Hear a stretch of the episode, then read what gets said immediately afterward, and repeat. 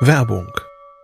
Was nervt extrem? Richtig, wenn Webseiten lange laden. Deswegen machst du deine Seiten schnell, indem du an den Web Vitals schraubst. Dabei schwer zu optimieren? Die Time to First Byte. Das hat Mitwald jetzt geändert. Im Managed Cloud Hosting des Agenturhosters bekommst du eine genaue Analyse deiner Time to First Byte. Du siehst erstmals, über welche Hebel du die KPI verbessern kannst. Teste jetzt 30 Tage kostenlos. Alle Infos unter www.mitwald.de/heise.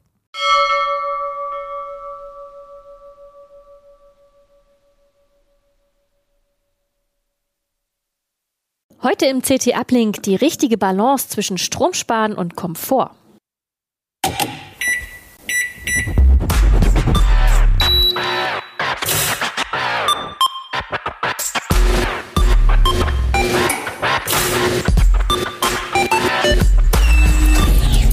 CT Uplink. Energie ist ein kostbares Gut, das wissen wir alle, seitdem die Preise in diesem Jahr explosionsartig nach oben geschnellt sind. Die Kilowattstunde ist jetzt gerade bei etwa 40 Cent. Vorher war sie noch im vergangenen Jahr bei etwa 30 Cent. Ähm, mit der Jahresendkostenabrechnung dürfte für die wenigsten ein erfreuliches äh, Ereignis ins Haus trudeln. Ähm, ich spreche heute mit meinen Kollegen, mit meinen Kollegen von der CT, darüber, wie man seinen Energieverbrauch überwacht und wie man dadurch Energiesparpotenziale entdeckt und auch nutzen kann. Und bevor es losgeht, kommt nochmal die Reklame. Dieses Video wird gesponsert von NordVPN. Mit NordVPN kann man viele praktische Dinge tun, zum Beispiel Geld sparen.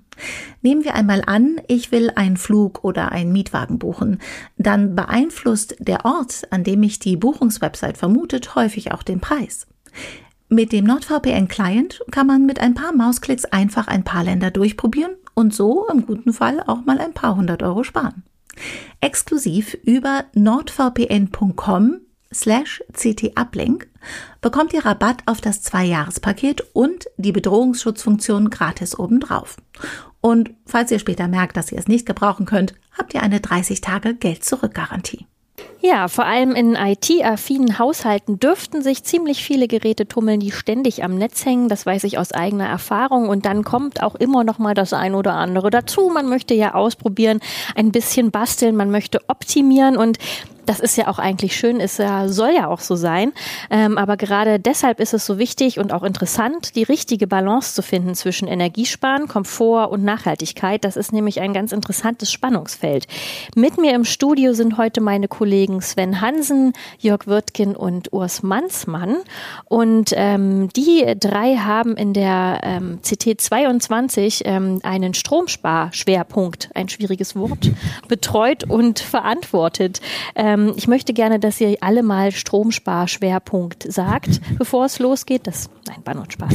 Ähm, IT-Magazin und Stromsparen. Ihr Lieben, was denkt ihr? Wie passt das zusammen? Urs, magst du vielleicht anfangen?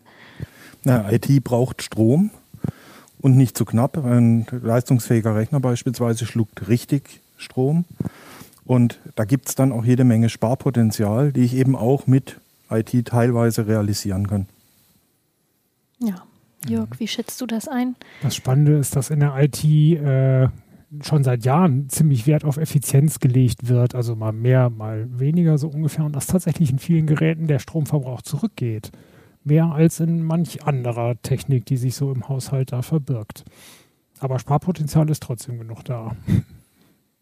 Ja, und ich hatte schon immer die Smart Home Themen halt auch und ein bisschen in der Hand und ähm, da war es einfach spannend zu sehen, dass da, wo es eigentlich vorher immer sehr viel um Komfort auch ging, dass jetzt doch dieser Energiesparaspekt natürlich sehr stark nach vorne gekommen ist und man manche Sachen einfach nochmal neu bürsten musste und sich das nochmal neu angucken musste unter diesem einen sehr wichtigen Aspekt. Ja, sehr gut. Bevor man ans Sparen gehen kann, muss man ja aber auch erstmal wissen, was man denn eigentlich so verbraucht. Da hast du, Sven, ja auch die Strecke ähm, zu den Zählern ähm, quasi betreut. Ähm, aber es geht da nicht um äh, einfache Stecker, sondern es geht da um ein, äh, um, um ein langfristiges, äh, um eine langfristige Energiekostenmessung oder Energieverbrauchsmessung. Mhm.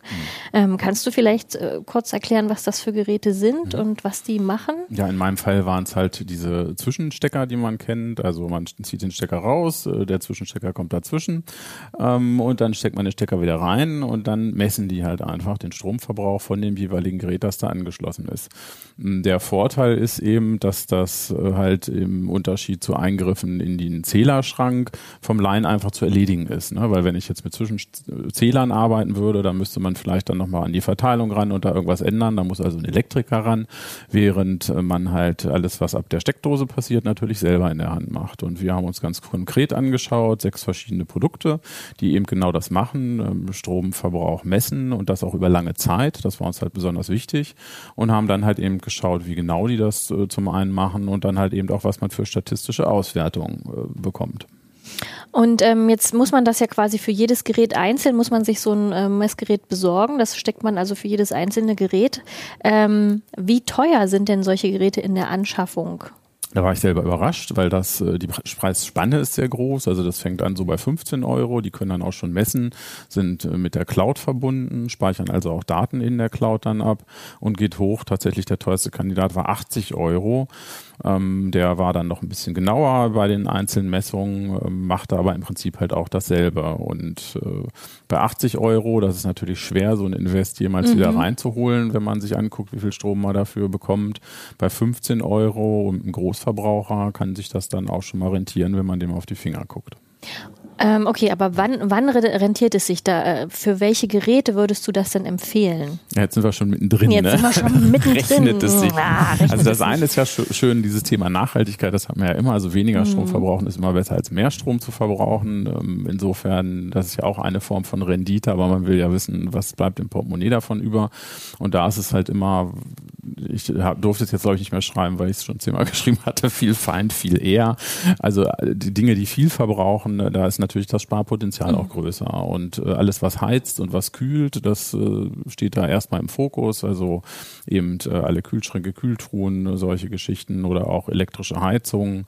Und äh, da kann man natürlich eben genau schauen, was die machen. Wo ich selber überrascht war, äh, war dann doch auch im Zuge des Artikels und der Recherche, wenn man damit rumspielt, ähm, dass doch auch gerade in dieser Langzeitbetrachtung nochmal viele Aspekte versteckt sind, die man so gar nicht auf dem Schirm hatte. Also bei mir steckt sehr viel von der Technik. Wie gesagt, ist ja mhm. auch mein Thema. So sieht es dann halt auch zu Hause aus, zum Leidwesen der Familie. ähm, aber äh, ne, wenn auch äh, zum, zum Beispiel im, im Verlauf eines, eines Kühlschranks, wenn man den halt länger beobachtet, sind durchaus auch Erkenntnisse drin. Ich hatte halt einen, da habe ich dann immer gesehen, wenn direkte Sonneneinstrahlung ist und die knallt da auf die Tür, dann geht natürlich der Energieverbrauch hoch. Und nun ist es gibt so lustige Sachen, wenn der Kühlschrank halt irgendwie rot ist, äh, dann ist das mit der Sonne mieser, als wenn da eine weiße Folie drauf ist. Also man sieht äh, plötzlich auch, dass sich Verbräuche ändern, äh, die man so bei einer Kurzzeitmessung oder laut Spezifikation Energieklasse ABC einfach nicht so im Blick hätte. Und das finde ich eigentlich schon sehr spannend. Was bedeutet in dem Fall denn Langzeitmessung? Wie lange muss ich denn das machen oder mache ich das dann ab jetzt permanent? Bei solchen großen Geräten würde ich tatsächlich eher sagen, dass ich das dauerhaft parke. Das liegt ja auch daran, dass eben solche auch Kühlgeräte oder die, die Waschmaschine, äh, Spülmaschine, die sind ja gerne auch mal so verbaut, dass man sie nicht immer äh, rausziehen kann. Das heißt, äh, man, man kann das eigentlich mit fest einbauen, wenn man halt so eine Küche setzt. Und von da an hat man dann halt auch den Stromverbrauch dieses Gerätes kontinuierlich im Blick. Das andere Beispiel äh, Spülmaschine, was macht welches Programm da, das weiß man natürlich auch nicht. Ne? Strom ist eine tolle Sache, kommt aus der Steckdose, kostet dann irgendwas, aber dieses ganze System, wie es bisher war, das ist halt, ne, es verbraucht irgendwas, im Keller hängt der Zähler, keiner weiß, wo der so genau ist, dann zahlt man irgendwelche Abschläge übers Jahr verteilt, wo man auch überhaupt kein Gespür dafür hat, was passiert denn da im Jahresverlauf. Und am Ende kommt dann dieses Los halt nach Hause geflattert, so ja, 50 mehr, Abschläge weniger, nächstes Jahr ist wieder zu viel und so weiter, kennen wir ja alle. Das, äh, das wird natürlich mit so einer Transparenz, äh, verändert sich das schon. Da verändert sich einfach das Bewusstsein und man findet schon sehr leicht Stellen, wo man dann vielleicht auch irgendwie was machen kann. Aber wenn wir jetzt gerade bei der Spülmaschine ja. sind, da kommt man ja nicht einfach so an den Stecker. Nee, wenn das, das heißt, wenn du nachrüstest oder so, dann musst du sie natürlich einmal rausziehen. Anders ist das dann nicht zu machen. Oder okay. wenn du halt eine neue kaufst, aber ne, wenn ich jetzt sage, 15 Euro kostet so ein smarter Zwischenstecker, dann würde ich bei einer Spülmaschine inzwischen mal sagen, gebt die 15 Euro halt auch noch aus und tut den halt irgendwie auch noch dahinter. Und dafür habt ihr ein kontinuierliches Monitoring. Da sieht man äh, Verschleiß über Jahre, die können weniger effizient werden. Bei Kühlgeräten kann das passieren, bei den Kompressoren, die können defekt haben. Ne? Eine Kühltruhe hat äh, plötzlich äh, ist der Temperaturfüller kaputt und die läuft da durch auf arktischen Temperaturen. also auch, auch viele Sachen, die man so überhaupt nicht im, im Blick hat, die können durch so eine Langzeitbeobachtung tatsächlich auffallen einfach, weil man dann sieht, hey, wieso ist denn letzten September, na, kostet mich das Ding so und so viel Euro und diesen September plötzlich das Vierfache und so komme ich dann dahin. Und bei den Geräten, die du getestet hast, wie spielen die dir diese Werte aus? Wie kann man sich die aufbereiten lassen? Ja, eben auf ganz unterschiedliche Art und Weise. Die, die günstigen machen das eben über diese Cloud-Geschichten. Das ist im Prinzip ja auch so eine allgemeine Entwicklung, die wir all, bei allen Gerätschaften in der IT sehen. Immer wenn es viel Cloud ist, wird das Gerät dadurch auch günstiger, weil viel von der Intelligenz gar nicht in dem Gerät selber liegt. Also das misst zwar, funkt das alles in die Cloud und da findet dann die eigentliche Analyse statt. Und äh, die teureren, die versuchen das dann halt im Gerät zu machen oder über zusätzliche Zentralen. Das heißt, ab einem gewissen Punkt, wenn ich nicht möchte, dass meine Daten halt abwandern an andere Stellen, muss ich mir die Mühe machen, irgendeine Instanz hinzustellen zu Hause, die eben genau diese Analysefunktion für mich äh, übernimmt. Und die Statistiken, ja, die kann man sich dann vorstellen von Tages-, Monats-, Jahres basiert. Also gibt es typische Rhythmen, die man da einstellen kann.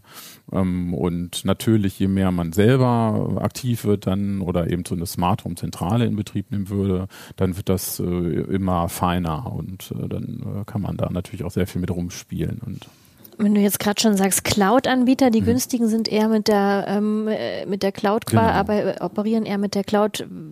Wie, also das ist ja im Prinzip, man gibt ja dann ziemlich intime Daten eigentlich preis, wenn man so will, ne? Ja, da kann man gar nicht drum rum diskutieren. Ne? Das ist aber eben, eben auch so eine allgemeine Sache. Ne? Du, du kriegst halt immer Komfort und äh, beziehungsweise da dann teilweise auch Energieeffizienz und dafür gibst du halt aber auch Datenpreis. Und man muss sich da auch ehrlich machen, dass was, ähm, wenn man so eine Stromanalyse sich äh, sehr fein aufgeschlüsselt anguckt, wie das heute mit Smart Mietern oder eben solchen Zwischensteckdosen halt möglich ist, dann kann man sehr genaue Rückschlüsse auf die, die Lebensgewohnheiten der Bewohner ziehen. Das geht bis hin zu Profilen von einzelnen Geräten, die sich über KI-Algorithmen inzwischen auch aus solchen Streams rausfiltern lassen. Also was eine Spülmaschine ist oder was eine Waschmaschine und vielleicht noch drei andere Geräte. Das äh, kriegt so eine KI durchaus hin. Ja, Gibt also äh, die, diese, diese, Steck, diese Stecker muss man quasi in sein WLAN-Netz einmal genau. einspannen oder gibt es da auch eine Alternative dazu? Generell werden die im, im WLAN betrieben. Ähm, das heißt, ich kann die dann halt auch per App an- und ausmachen, wobei eben diese Langzeitbeobachtungssachen, ja, die sind ja meistens verschwunden und vergessen. Einen Kühlschrank werde ich jetzt auch nicht ständig an- und ausmachen. Wobei ich bei mir auch spaßeshalber mal äh, so eine Schaltung gemacht habe, einfach nur Ruhe, weil ich sehr ruhig wohne. Und wenn man sehr ru ruhig wohnt, dann hört man alles einfach halt. Ne? Also dann hörst du irgendwann auch, wenn der blöde Kühlschrank irgendwie fünf Räume weiter angeht. Ne? Man wird so ein bisschen und auch solche Sachen erlaube ich mir dann halt einfach mal per smarter Schaltung zu sagen, jetzt mal eine Stunde einfach Ruhe und freue mich, wenn wirklich nichts mehr brummt und summt in der ganzen Hütte. Aber generell ne, würdest du das ja einfach, einfach nur laufen lassen, das würde das alles aufzeichnen und dann bei den äh, Cloud-basierten Geräten alles halt eben auf irgendeinem Server speichern. Und wenn man das halt nicht möchte, dann äh, muss, muss man eben eine Smart Home äh, Zentrale hinstellen und dann würde das halt eben auf der alles gelagert werden. Und was könnte das für eine Zentrale sein? Ähm, wir haben ein Beispiel im Heft genommen, wo die viele nicht so auf dem Schirm haben. Das ist einfach die Fritzbox, der Router. Ne? Also viele haben ja so eine Fritzbox. Wenn die deckt kann, dann hat äh, der Hersteller AVM auch eigene Messsteckdosen äh, im Angebot. Das heißt, die fungiert dann dort als äh, Zentrale und speichert halt auch Daten über eine etwas längere Zeit. Immer noch nicht so detailliert, wie wir uns das gewünscht hätten. Aber da steht auch wieder ein Update an, wie immer bei den Fritzboxen und ähm, die sind da durchaus auch hinterher, eben halt auch diese Energiemonitoring-Sachen zu verbessern. Wie genau sind denn diese Geräte? Kann man sich darauf wirklich verlassen oder habt ihr da, hast du da auch festgestellt, da gibt es ganz schöne Unterschiede? Es gibt Unterschiede, aber man kann für den Zweck, wofür den wir sie eingesetzt haben, Entwarnung geben. Also gerade was die Langzeitbeobachtung halt angeht, die, die Unterschiede waren vor allen Dingen bei sehr niedrigen Verbräuchen, sehr niedrigen Wattagen. Und dann geht es ja aber nicht darum, ob so ein Ding jetzt 0,6 Watt zieht oder 0,7 Watt. Das wird am Ende dann nicht äh, kriegsentscheidend sein. Insofern für den Zweck, wo wir sie halt da besprochen haben, ähm, konnte man die alle nehmen. Ist keiner grob ausgerissen. Alles klar. Ähm, jetzt ist das natürlich eine sehr einfache Lösung, aber wenn man jetzt äh, beispielsweise auch an Geräte denkt wie den Herd oder den Ofen, das Induktionskochfeld, da kommt man ja jetzt tatsächlich nun wirklich nicht mehr weiter mit solchen Steckern. Wie könnte man sich denn da behelfen, um herauszufinden, wie die sich verhalten? Da gibt's äh, zwei Möglichkeiten im Großen und Ganzen. Das eine ist, man kann äh, einfach an seine Stromzähler gehen und ablesen und sich das zu den richtigen Zeiten aufschreiben, was natürlich mühsam ist. Ähm, wenn man schon einen modernen, intelligenten Stromzähler hat, so heißen die doch, intelligente Stromzähler, äh, die haben so ein optisches Interface äh, und dafür gibt es Aufsätze, mit denen man das machen kann. Wir haben das vor einiger Zeit schon mal berichtet, wir werden da demnächst nochmal genauer drauf eingehen. Mhm. Und da kriegt man die Zahlen relativ genau raus, dann aber eben für alles, was durch den Stromzähler durchgeht. Also da kriegt man eben höchstens mit irgendeiner KI, aber nicht mehr ganz so einfach aus, welches Gerät gerade anspringt. Wenn man natürlich selber jetzt den Schalter umlegt, weiß man es, weil sich nur dieser eine Verbraucher ändert. Äh, das ist allerdings äh, für, für Einfamilienhäuser ganz okay. Mehrfamilienhäuser, wo der Zähler im Keller ist, haben erstens die Schwierigkeit, diese Dinger mit Strom zu versorgen da unten und zweitens kriegen die die Daten ja gar nicht unbedingt aus dem Keller so ohne weiteres in die Wohnung. Da gibt es auch Lösungen für, da kümmern wir uns auch demnächst mal drum, das haben wir auch noch nicht ganz fertig gekriegt. Da ist ein Kollege aber schon dran, da mit Funk äh, irgendwelche schönen LoRaWAN-Lösungen, die aus dem Keller in die, in die Bude reinfunken, zu machen. Äh, was noch geht, sind Zwischenzähler, die man sich dann äh, in den Sicherungskasten in der Wohnung einbaut. Für, äh, ist natürlich auch für, für äh, Einfamilienhäuser eine Sache, weil man da dann quasi genau sich aussuchen kann mit seinem Elektriker zusammen. Man sollte das, also ich würde es mich nicht trauen zumindest. Ähm, und da kann man genau sich überlegen, an welche Phase gehe ich denn jetzt überhaupt ran, um was zu messen. Das heißt, man kann entweder alles messen, was in die Wohnung reinkommt, oder man kann das in die einzelnen abgesicherten äh, Stränge dann reinhängen, um wirklich, je nachdem, was die Elektriker da vorgesehen haben, genau die Waschmaschine oder genau den Ofen zu messen. Und darüber kriegt man dann raus, was diese Verbraucher haben. Und diese Zähler kriegen es auch dann so aufbereitet, dass man es in Smart Home einbinden kann oder sich eine schöne Statistik darüber ausgeben lassen kann. Ja, sehr interessant. Also ich sehe schon, Energiemonitoring, äh, Verbrauchsüberwachung ist ein relativ komplexes Thema, wo man auch wieder so einen gewissen Basteldrang entwickeln kann. Du machst das ja sehr, ähm, sehr vorbildlich. Ähm, Urs, äh, Jörg, macht ihr das auch? Oder? Ich bin momentan äh, noch äh, auf dem ganz einfachen, ich habe noch so einen ganz einfachen Zähler, die haben wir auch vor ein paar Heften mal getestet, wo einfach nur draufsteht, wie viel Watt da gerade so durchblubbern und den stecke ich mal hier rein und mal dort rein. Und damit kriegt man immerhin so die groben Dinger einmal rausgefiltert, so den, den Schrott, den man danach hat, die Uraltgeräte äh, und kann auch mal gucken, was so ein PC ungefähr verbraucht. Aber schon die Statistikfunktionen sind so langweilig und schlecht gemacht und man muss immer unterm Schreibtisch rumkrabbeln. Da habe ich dann wenig Lust zu. Und aber ein paar von deinen Steckern nehme ich mir mal mit. das ist doch viel spannender, aber um darüber dann was äh, rauszufinden. Ne? Ja, das verstehe ich. Urs? Ja, ich habe so fünf Zwischenstecker und mit denen arbeite ich. Die sind an die großen Verbraucher angeschlossen. Einer wird als Schalter missbraucht. Der schaltet nur ein Licht an und aus. Die anderen vier monitoren, was die Computeranlage, Fernsehen und Co., äh, Kühlgeräte und Waschmaschine, äh, Geschirrspüler machen. Ja, sehr gut. Ähm, wenn man sich jetzt nun die ganze Arbeit gemacht hat, auch das Geld investiert hat, mhm. dann sollte dann ja auch dabei, dabei was rauskommen. Verhaltensänderungen oder was auch immer. Ähm, schauen wir doch mal auf die einzelnen ähm, Bereiche. Wenn wir jetzt gerade schon so viel bei den äh, Kühlgeräten und Spülmaschinen und Waschmaschinen waren, Urs, das war ja dein Thema in der 22. Ähm, was kann man denn da überhaupt noch als Verbraucher machen? Da gibt es ein ganz großes Optimierungspotenzial, denn eine Waschmaschine und eine Geschirrspülmaschine verwendet den meisten Strom zum Aufheizen von Wasser. Wenn ich schon warmes Wasser in die Maschine einfülle, dann fällt dieses Aufheizen weg. Das ist natürlich nur dann sinnvoll, wenn ich ein, ein, äh, wenn das warme Wasser günstiger produziert wird, also wenn das günstiger erzeugt wird als mit Strom. Strom kostet die Kilowattstunde derzeit 40 mhm. Cent. Wer einen Altvertrag hat, zahlt vielleicht noch 30. Mit Gas war der Preis früher mal bei 5 Cent gewesen, da war die Spanne sehr hoch. Diese Schere geht inzwischen zu, das lohnt sich kaum mehr. Aber wer beispielsweise eine Solaranlage auf dem Dach hat, Solarwarmwasser, für den ist es sehr viel günstiger, dieses warme Wasser, was quasi gratis ist, zu verwenden und damit Strom zu sparen. Und es geht ungefähr eine Kilowattstunde pro Lauf drauf bei einer Geschirrspülmaschine und bei einer Waschmaschine. Und da kann man mindestens die Hälfte von reduzieren. Aber funktioniert das tatsächlich mit allen Geräten? Auch mit älteren Geräten kann man die einfach ans warme Wasser anschließen? Also bei Geschirrspülern kann man es in den meisten Fällen, muss man in die äh, Bedienungsanleitung gucken. Ausgerechnet bei meiner, die ich zu Hause habe, geht es nicht. Da ist ein Warnhinweis. Schließen Sie es nicht ans warme Wasser an. Bei anderen ist dann spezifiziert maximal 65 Grad sehr häufig. Bei einer Waschmaschine braucht man ein separates Vorschaltgerät.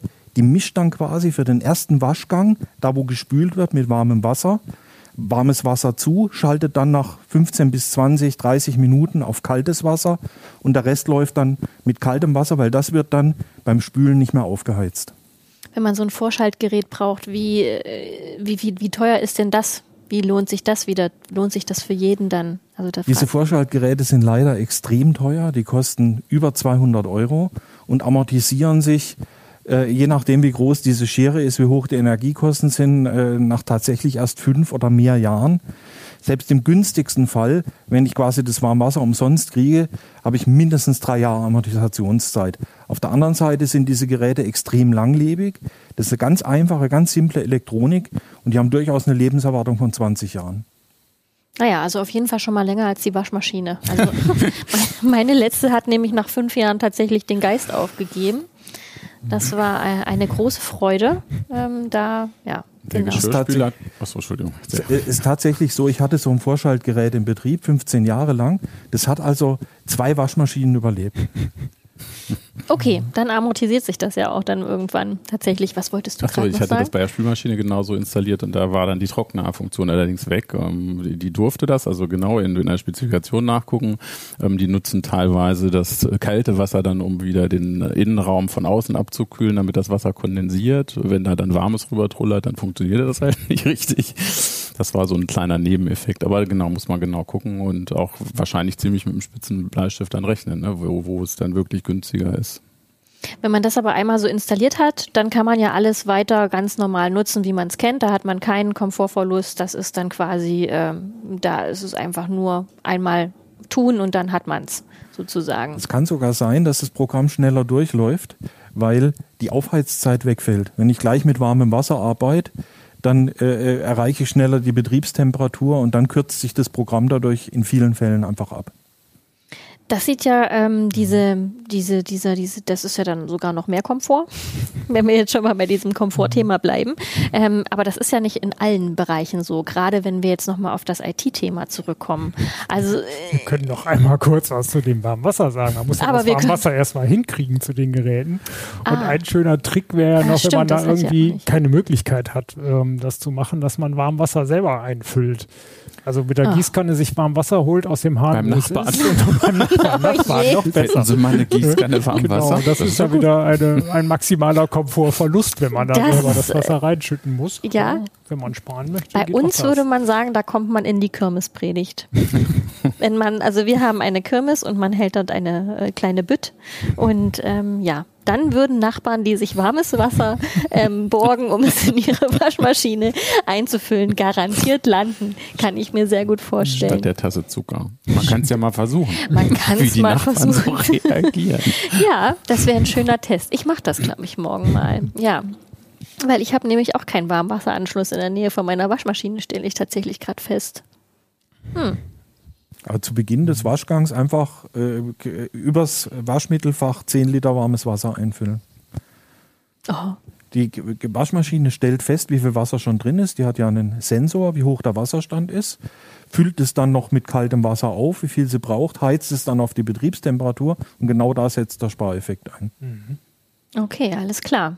Aber wie gesagt, nur aber ohne Vorwäsche. Ohne Vorwäsche. oh, das sind aber wirklich viele Einschränkungen. Und beim Spülen dann wieder schnell sein mit der Gießkanne.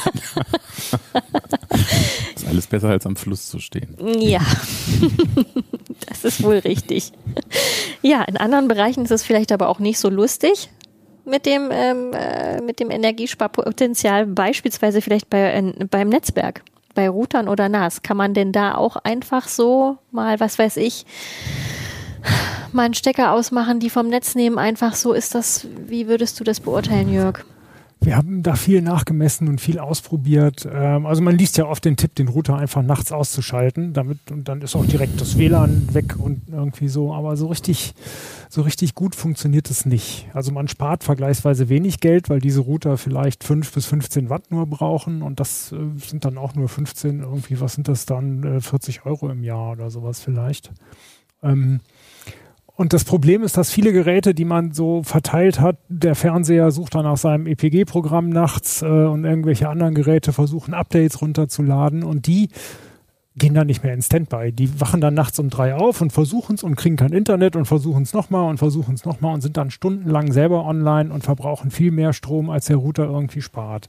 Und wenn man den Router morgens einschaltet, gehen die ganzen Geräte dann los und brauchen erstmal noch die Brand Bandbreite. Dann hat man auf einmal zehn Geräte, die auf gleichzeitig die Updates runterladen.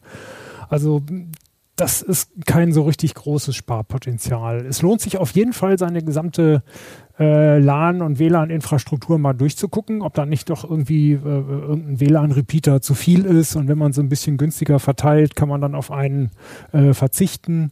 Äh, oder wenn man auch weiß, dass da hinten dieser Repeater ist nur für einen Raum, wo nachts nun wirklich kein Gerät ist, der ist wirklich nur da, um da WLAN hinzubringen, den könnte man dann nachts doch zeitgesteuert abschalten. Und ähm, man kann auch gucken, dass man vielleicht den einen oder anderen Fernseher nicht über WLAN, sondern dann doch per Kabel anbindet. Dann kann man wieder einen Router vielleicht rausschmeißen oder irgendwie ein Gerät mehr äh, dann auch nachts ausschalten, auch unterm Schreibtisch mal rumkrabbeln, was da eigentlich so an, an, an Switches noch rumliegt, äh, ob da nicht auch irgendwie schon mal was über ist. Also bei uns hier im Büro finden wir immer haufenweise Zeugs, wenn die Leute mal weg sind. Ähm, also da lässt sich schon eher was sparen, indem man so die ganze Infrastruktur einmal aufräumt zwischendurch. Ne? Das sind vielleicht 10, 20, 30 Watt, die man da durchaus hinkriegt. Das hat ja aber noch weitere Vorteile, wenn du sagst, aufräumen, ausmisten, das ist ja quasi, bringt man auch so ein bisschen Ordnung ins Chaos. Genau, und auf Ebay kriegt man vielleicht noch den einen oder anderen Zwischenstecker dann wieder raus. Also wenn man das ganze Zeugs, was über ist, auf Ebay vertickt, hat man vielleicht sogar noch wieder äh, echtes Geld gespart, was man dann für Zwischenstecker wieder äh, nutzen kann zum Beispiel. Ja, sehr schön. Bevor es jetzt weitergeht mit Unterhaltungselektronik und PCs und Co., kommt jetzt nochmal Reklame. Dieses Video wird gesponsert von NordVPN. Mit NordVPN kann man viele praktische Dinge tun, zum Beispiel Geld sparen. Nehmen wir einmal an, ich will einen Flug oder einen Mietwagen buchen. Dann beeinflusst der Ort, an dem mich die Buchungswebsite vermutet, häufig auch den Preis. Mit dem NordVPN-Client kann man mit ein paar Mausklicks einfach ein paar Länder durchprobieren und so im guten Fall auch mal ein paar hundert Euro sparen. Exklusiv über nordvpn.com slash ctuplink bekommt ihr Rabatt auf das Zwei-Jahres-Paket und die Bedrohungsschutzfunktion gratis obendrauf. Und falls ihr später merkt, dass ihr es nicht gebrauchen könnt, habt ihr eine 30-Tage-Geld-Zurück-Garantie. Wir waren gerade bei der äh, Router- und Netzwerktechnik stehen geblieben. Da haben wir den, das NAS vergessen. Das NAS, ja. Das, da frage ich mich auch, wenn ich das, äh, das könnte man ja theoretisch, muss man ja da nicht ständig auf die Daten zugreifen. Man könnte das ja dann auch im Prinzip Nachts könnte man es runterfahren oder man könnte vielleicht es auch gezielt nur aufwecken, wenn man es braucht. Habt ihr da, äh, habt ja. ihr da Erfahrungen mhm. gemacht? Kann man auf jeden Fall sich beides überlegen, ist beides sehr sinnvoll. Man sollte einmal natürlich nachmessen, ob es automatisch auch wieder einschläft, wenn keiner drauf zugreift, das wäre wichtig. Man kann es sowieso mal durchmessen, also wenn man noch so ein altes NAS mit Festplatten hat, ähm, die müssen irgendwann einschlafen, sodass der, die äh, Dauerstromaufnahme deutlich runtergeht. Das sollte weit unter 20 Watt, eigentlich sollte man es unter 10 Watt kriegen, so ein Ding. Und es lohnt sich auch immer mal drüber nachzudenken, brauche ich es überhaupt noch? Was macht dieses NAS da eigentlich? Kann ich das Ganze nicht auch mit irgendeinem Cloud-Speicher erledigen? Dann hat man die, die Watts immerhin nach außerhalb geschoben und zahlt da irgendwie, irgendwer anders zahlt dann dafür. Oder braucht man es überhaupt noch? Oder mache ich das nur mit externen Festplatten, die ich an den PC anschließe? Äh, aber es lohnt sich eben auch vorher einmal nachzumessen, ob nicht doch der Komfortgewinn die paar Euro wert ist, die es dann wiederum kostet, wenn es nass ganz vernünftig läuft. Mhm. Ja, das verstehe ich. Ich bin am Ende dann wieder auf die Fritzbox gewechselt. Ach. naja, das ne, war mal ein großes Thema bei mir, aber damals waren es aber auch noch 50 Watt, glaube ich. Mir war das alles zu viel und das war, man hatte nicht so ein groß, also nicht bei allem Stromverbrauch ein schlechtes Gewissen, aber das NAS gehörte da definitiv dazu mhm. bei mir, weil doch dieses, das war vor allen Dingen für Medieninhalte und man hat so wenig geguckt und dann stand man immer vor diesem rührenden Etwas und dachte, oh Gott, ja, muss das da jetzt die ganze Zeit im Kreis laufen? Und mit Einschlafen, das da hatte ich damals tatsächlich Probleme, also nicht ich, aber das NAS. Weil doch, im, aber das habe ich bei allen Netzwerksachen eigentlich, inzwischen ist so viel mal los im Netzwerk, dass dieser Punkt irgendwie, dass da wirklich mal was zum Schlafen kommt, der scheint irgendwie nie erreicht. Aber dafür habe ich wahrscheinlich auch zu viel Smart Home gedönt. Also irgendwas funkt im Prinzip immer mit irgendwas. Deshalb würde ich dem auch dringend zustimmen. Irgendwie, wenn ich den Router ausmache und wieder an, dann startet das ewig erstmal, braucht eine Stunde, bis sich alles wieder beruhigt hat. Also das kommt bei mir gar nicht in Frage. Ja. Deswegen ist auch die Langzeitmessung eine ganz interessante Sache, um gerade bei solchen Nass und allem anderen Geraffel zu gucken, was passiert da eigentlich so nachts? Wacht das jetzt auf? Wacht es auf, wenn man bei der Telekom da nachts die neue IP kriegt mm. oder mm. wenn irgendein anderes Gerät ist oder wenn man, weiß ich mm. nicht, an seinem Rechner den Explorer aufmacht mhm. und dann da dann irgendwie dann sämtliche immer, Server also angezeigt ist, ja. werden, wachen, wachen dann alle Server auf, nur weil einer an seinem PC mal gerade sich die Files lokal angucken will oder sowas. Das ist schon wichtig, da mal genau zu gucken, was in der eigenen Praxis da passiert und nicht nur auf die Theorie zu gucken, mhm den Nass einmal so durchmessen und sagen, ui, es reicht. Geht ja, genau. ja, genau. Das hatte ich mir damals tatsächlich auch, schon vorgenommen. Und auch, wie du sagst, Potenziale sich anschauen. Mhm. Wenn man äh, einfach mal gucken, kann der, hat der Router USB, kann man da eine Festplatte anstecken? Ist das vielleicht schnell genug für das bisschen, was man mit dem Nass macht. Ne? Und auch unverdächtige Geräte prüfen. Mein Fernseher geht morgens um sechs hin und zieht eine halbe Stunde lang 30 Watt. ich habe lang gesucht, bis ich es gefunden habe. Der checkt alle Kanäle auf dem Kabel durch. Ob sie noch da sind? Nein, ob es Änderungen gegeben so, hat. Okay. Der macht morgens, jeden Morgen um 6 Uhr einen halbstündigen Suchlauf und der Suchlauf kostet jeden Morgen 15 Wattstunden. Okay. 365 Tage im Jahr. Jetzt, ist er, jetzt wird er nachts über abgeschaltet. Ah ja, genau. Wie würde man das dann verhindern? Mhm. Abschalten. Abschalten. Einfach vom Strom trennen über einen externen Schalter. Aber das funktioniert ja gerade bei Unterhaltungselektronik nicht mit allem. Gute also ich glaube, ja. also ich glaube, super, ja, vielen Dank. Also ich glaube, also mein Receiver zum Beispiel, der würde dann alles verlieren. Der würde dann morgens blank sein. Mhm. Den müsste ich dann wieder neu einstellen. Also das ist ja auch bei Unterhaltungselektronik so eine Sache tatsächlich da muss man sehr genau gucken. Also wir haben auch Unterhaltungselektronik gefunden, äh, die sich nicht vernünftig abschaltet. Es gibt Receiver, die schalten sich nicht vernünftig ab, äh, je nachdem, was an den Eingängen noch liegt. Mhm. Die merken dann nicht, dass da nichts ist und powern mit 200, 300 Watt. Als würden sie irgendwie gerade eine Fete beschallen, laufen sie eigentlich weiter. Das kann es ja irgendwie auch nicht sein also da sollte man auf jeden Fall bei den Receivern mal so äh, alle Settings durchgucken und alles schauen, was auch irgendwie nur halbwegs so klingt, als könnte es damit was zu tun haben. Ne? Manchmal heißen sie Power Saving Optionen, mhm. manchmal aber auch nicht. Also ich würde selber immer gucken, äh, dann die Receiver immer nur einzuschalten, wenn es sich auch wirklich lohnt. Wenn man irgendwas gucken will, was auch wirklich ordentlich Dampf macht. Einfach für irgendeine blöde Talkshow, da braucht man keinen Surround-Sound für. Da kann dann auch mal der, der Fernseher-Lautsprecher vielleicht, der reicht halt vielleicht. Oder man hört es ganz als Podcast oder guckt es, liest sich die Zusammenfassung am nächsten Morgen durch. Ähm, aber klar, wenn der Receiver alles verliert, das ist natürlich auch, das kann ja irgendwie auch nicht sein. Ne? Also Nee. Da, was macht man dann? Austauschen, ne? Ah, ist aber teuer. Ja. Mhm. ja. Da sind wir wieder bei dieser, diesem Balanceakt. Da gucke ich mhm. jetzt auch gerade hier unseren Fernseher an, der läuft ja jetzt auch ja die ganze Zeit. Schön warm. Äh, schön warm.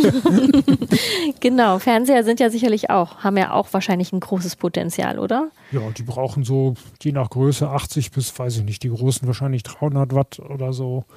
Ähm, auf jeden Fall so viel wie möglich sollte man sie ausschalten und nicht gucken, aber man, man hat sie auch natürlich dazu da, damit mhm. es schön knallt und ordentlich äh, irgendwie ein tolles Bild macht. Dafür hat man, also soll man sich ja auch gönnen, mein Gott.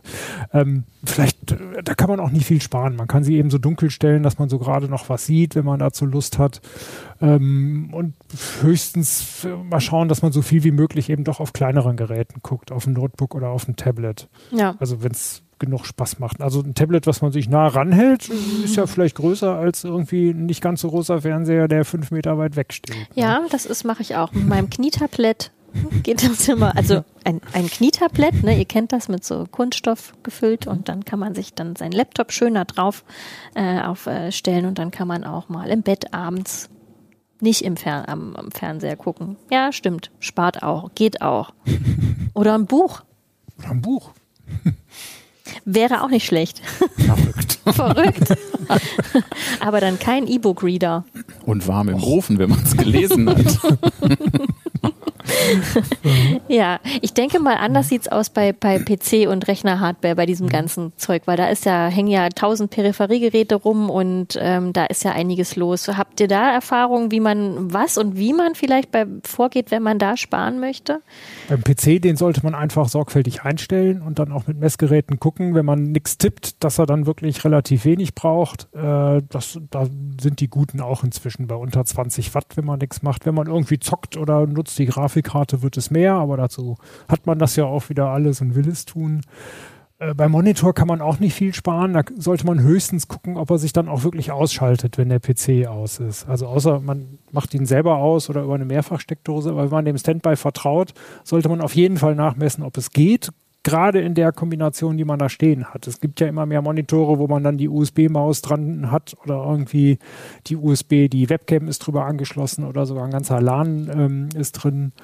Äh, da sollte man gucken, ob er sich trotzdem ausschaltet, auch wenn man die ganzen Käbelchen drin lässt. Das ist auch nicht bei jedem der Fall. Gerade welche, die über USB laden können, die schalten sich manchmal überraschend schlecht aus und äh, versuchen dann ein gar nicht dranhängendes Peripheriegerät trotzdem zu laden. So ein geschicktes Abschalten ist natürlich auch wieder ein Thema für diese Zwischenstecker. Ne? Da hast du bestimmte Schwellwerte, kannst sagen, wenn es unter einen Schwellwert fällt, dann mach bitte das Ding ganz aus. Ne? Das wäre so eine Standby-Schaltung, so eine typische. Wenn ich so eine Alexa-Sabbelbüchse im Haus habe, kann man sowas auch bündeln und dann über einen Sprachbefehl wieder anschalten. Das habe ich bei mir zu Hause so gemacht. Da gibt's halt so einen Befehl, dann Schreibtisch an, Schreibtisch aus irgendwie und dann geht das ganze Gesumms dann halt irgendwie an, wenn ich reinkomme, auf Zuruf. Das macht die Dame dann netterweise. Ähm, und äh, wenn man es halt ausgeschaltet hat und es geht halt unter einen gewissen Standby, dann geht es halt von alleine aus, dann vergisst man es halt auch nicht. Oder ich habe in manchen Bereichen habe ich auch so Mitternachtsabschaltung, also um irgendwelche Sachen nicht hängen zu lassen, geht da einmal noch so ein, eine Regel rüber, die macht das dann halt irgendwie alles aus.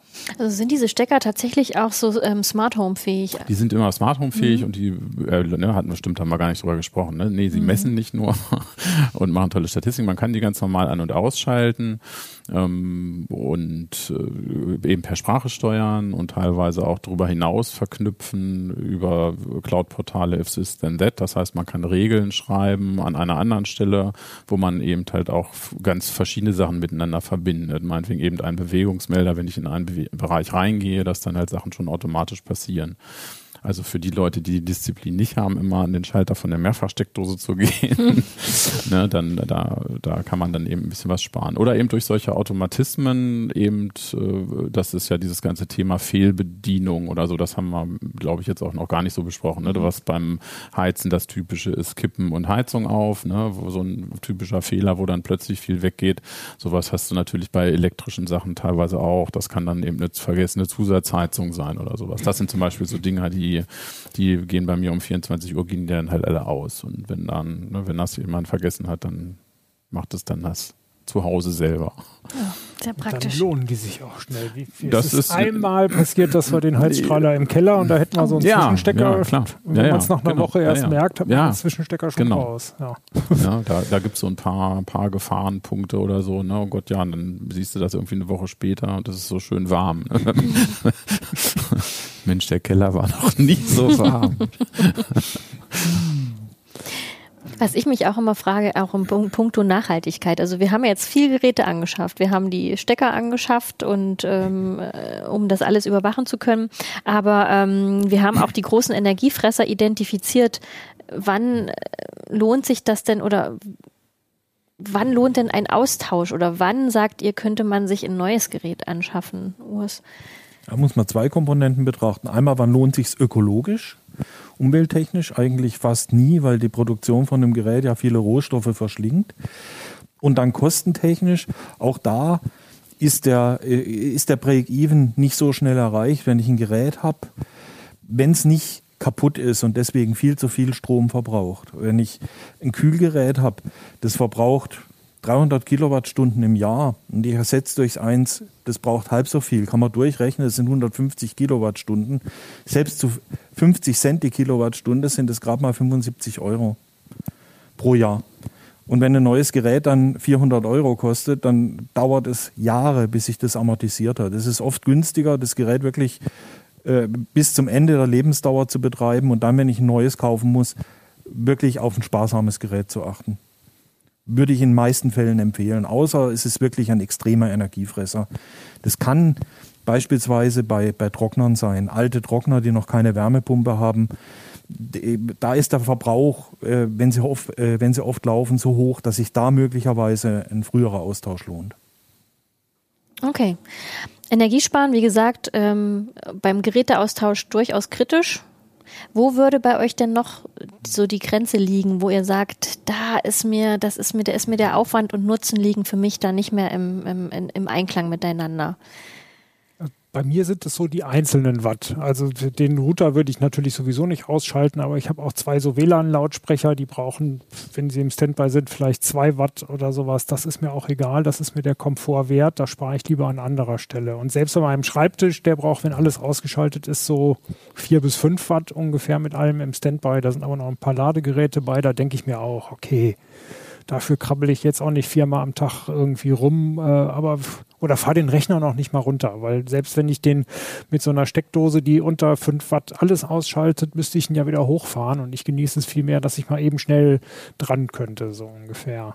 Das würde ich dann auch nicht machen. Aber einen Fernseher habe ich zum Beispiel gar nicht mehr. Ich gucke alles nur noch auf Notebooks und Tablets. Hm. Ja, ich denke, man muss ein bisschen überlegen, was wirklich eben always on sein muss. Also was braucht man wirklich ständig zur, Verfüg zur Verfügung? Und in meinem Beispiel war es halt das Nass, was dann irgendwie rausgeflogen ist, weil es einfach von meinem Nutzerverhalten nicht, nicht zu rechtfertigen war, weil für einmal alle zwei Wochen einen Film gucken oder so, selbst wenn da 200 drauf liegen, lohnt sich das dann alles nicht. Mm, ja, das, da sollte man besonders drauf gucken und die Sachen dann halt dementsprechend dann halt auch gezielt vom, vom Netz nehmen.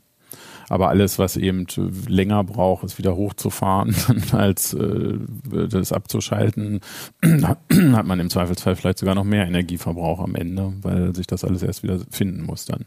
Mhm. Eine Sache war mir noch eingefallen weil Jörg sagte, WLAN-Lautsprecher auch, weil ich auch diese Mehrraum-Verteilsysteme, hatten wir sie damals genannt, sprich Sonos und Co im Test hatte immer. Und das sind tatsächlich oft Stromfresser, gerade eben die Marke Sonos, die waren eigentlich immer bekannt für ihren chronisch hohen Standby-Verbrauch. Wir haben das auch immer gerügt. Und das ging schon bei manchen Geräten hart an die 10 Watt dran. Und wer wirklich seine Hütte komplett versonost hat, weil das auch schön funktioniert und toll ist, da kommt dann einiges zusammen. Also da kann man tatsächlich auch überlegen, ob man nicht eben dann durch sieben solcher Zwischenstecker und einem flotten Sprachbefehl an Assistenten der Wahl so ein Ding einfach auch nur dann anwirft, wenn man es halt braucht. Und dann sind das eben diese sieben oder acht Lautsprecher, die da vernetzt sind. Die finden sich auch relativ schnell wieder, wenn nicht der ganze Router futsch ist. Und dann hat man halt auch einen Sprachbefehl davor, bevor es mit der Musik losgeht. Und das sind dann immer so Abwägungen. Es ist immer eine Abwägungssache. Ein Kompromiss muss man immer eingehen. Es ist wahrscheinlich geht es immer mit äh, Nach- und Vor- und Nachteilen einher, die man einfach gegeneinander abwägen muss. Also es lohnt sich schon einmal durch seinen Haushalt durchzugucken. Mhm. Es gibt auch ein bisschen alten, altes Geraffel, da gibt es wenig Nachteile. Also ich hatte einen alten Videorekorder, den habe ich gar nicht mehr benutzt. Der hat nur noch meistens blinkend 0 Uhr gesagt, wenn ich ihn nicht mal gestellt hätte. Und der hat 15 bis 20 Watt gebraucht, weil der uralt ist. Und den völlig ohne Nachteile habe ich den einfach wegschmeißen können, so ungefähr. Oder auch alte Aktivboxen, die immer noch einen guten Klang und ich habe mhm. sie seit 20 Jahren einfach mal nachmessen. Vielleicht haben die auch einen bescheuerten hohen Standby-Verbrauch und andere Lautsprecher oder vielleicht gar keine mehr. Oder man nimmt dann den Kopfhörer, den man sowieso hat ähm, also ein paar wenige Sachen findet man vielleicht noch, die man auch ohne Nachteile umsetzen kann oder mit einer winzigen Verhaltensänderung. Ne? Ja, sehr gut. Also Energiemonitoren ist eine super sinnvolle Sache auf, auf ganz vielen Ebenen. Ich finde den äh, Stromsparaspekt wichtig, aber vor allem auch den Ordnungsaspekt. da, hat, glaube ich, mein Haushalt auch sehr viel Potenzial. Ja, vielen Dank für eure Einschätzung. Das war wirklich sehr spannend. Und ähm, in dem vergangenen, vorangegangenen ähm, Ablink ging es ja um das Thema Glasfaser. Und das hat wirklich wahnsinnig viel Resonanz verursacht. Denn das ist ja eigentlich auch kein Wunder. Denn mit der Technik sollen ja quasi auch Geschwindigkeitsreserven für die nächsten Jahrzehnten, äh, nächsten Jahrzehnte möglich sein. Nur leider kommt ja noch nicht jeder in den Genuss eines solchen Anschlusses. Also ähm, bei uns auf dem kleinen Dorf haben wir einen ganz regionalen Breitbandanbieter und da ist Glasfaser auch noch gar kein Thema und es ist auch im, Moment noch keine Perspektive, wann wir das bekommen. Ähm, Internet, wie ist das bei euch? Habt ihr, habt ihr schon Glasfaser oder? Wir haben gerade neu gebaut, mitten im Zentrum und wir haben Glas, gleich zwei Glasfaseranbieter bei uns liegen. Ich könnte zwei Mbit machen, wenn ich, äh, zwei Gigabit, wenn ich will. Aber du willst nicht? Ich habe nur 500 Megabit, das reicht mir nur wirklich. Also sehr komfortabel, ich kann nicht klagen. Ja, ich bekomme nur äh, DSL und Kabel. Nur ist gut. Äh, Kabel äh, 1 Gigabit, DSL 250 Mbit. Glasfaser liegt so wenn ich den Telekom-Techniker richtig verstanden habe, direkt vorm Haus, aber leider nicht rein. Mhm. Und wann es kommt, keine Ahnung, aber damit kann ich jetzt schon mal ganz gut arbeiten. Du hast ja eine totale Alternative dazu, ne? nee, nee, du siehst das falsch. Also bei mir liegt falsch. das Glasfaser 600 Meter, wurde es an mir vorbei gefördert durch EU-Subventionen, aber es gibt auch, glaube ich, ein Leerrohr, was in die Richtung zeigt schon, aber das kann nochmal 50 Jahre dauern, bis da sich irgendwas manifestiert. Und du spielst wahrscheinlich auf Starlink an. Ja. Ja, das ist aber nicht mehr auf der Hütte. Ah, nee, aber Starlink war tatsächlich äh, eine, eine Zeit lang mein Gast und das habe ich auch sehr genossen. Und das war schon sehr äh, deprimierend und schön zugleich, weil es einfach funktioniert hat und weil es das erste Mal Internet war. Nee, nee, ich hab, äh, habe DSL ähm, pro forma zweimal 16 Mbit nach Telekom-Rechnung und durch die Leitungslänge sind es in Wirklichkeit äh, jetzt 15 auf einer Leitung. Also keine 32, sondern 15, die ich da so rauskriege. Mhm. Alles klar. Ja, im Forum, die Leute hatten, haben auch ziemlich viel Schmerz damit, dass man, dass sie nicht an Glasfaser rankommen. Und manche sind aber auch tatsächlich skeptisch beim Umstieg. Also ähm, zum Beispiel warnt keine Zeit, dass die, so heißt der Foren, äh, der Komment Kommentator, keine Zeit, ähm, dass die Probleme beim Umstieg vielfältig seien. Und er mahnt dazu, vorsichtig zu sein, quasi ähm, direkt seinen bestehenden Anschluss kündigen zu lassen und direkt quasi einzusteigen. Ähm, ähm, Im Zweifelsfall ähm, hat man dann nichts. Also er, er, er, er, er mahnt dazu, vielleicht erstmal Glasfaser parallel zu betreiben. Ähm, und ähm, ihn hätte nochmal interessiert, ähm, was das alles so kostet, was man dann auch im Haus vielleicht nachpflegen muss. Ähm, das wäre so ein Aspekt gewesen, den er sich noch gewünscht hat. Ähm, und ähm, der äh, Linux-Nutzer, NT und Linux-Nutzer, der ähm, berichtet, dass er in, zwar in einer großen Stadt wohnt, nämlich 600.000 Einwohner, könnte auch Hannover sein, aber wissen wir jetzt nicht. Ähm, und er sagt, die meisten äh, Stadtteile gelten mit instabilem Koaxkabel als ausgebaut. Glasfaser sei in den nächsten Jahren nicht geplant. Die Versuche meiner Nachbarn und mir äh, über den Breitbandbeauftragten oder die Provider an Glasfaser zu kommen, sind gescheitert. Uns sind Ideen ausgegangen und er sucht nach Vorschlägen, was man da machen könnte. Starlink. Starlink. ja, sehr aber schön. auch ziemlich viel Strom. Ne?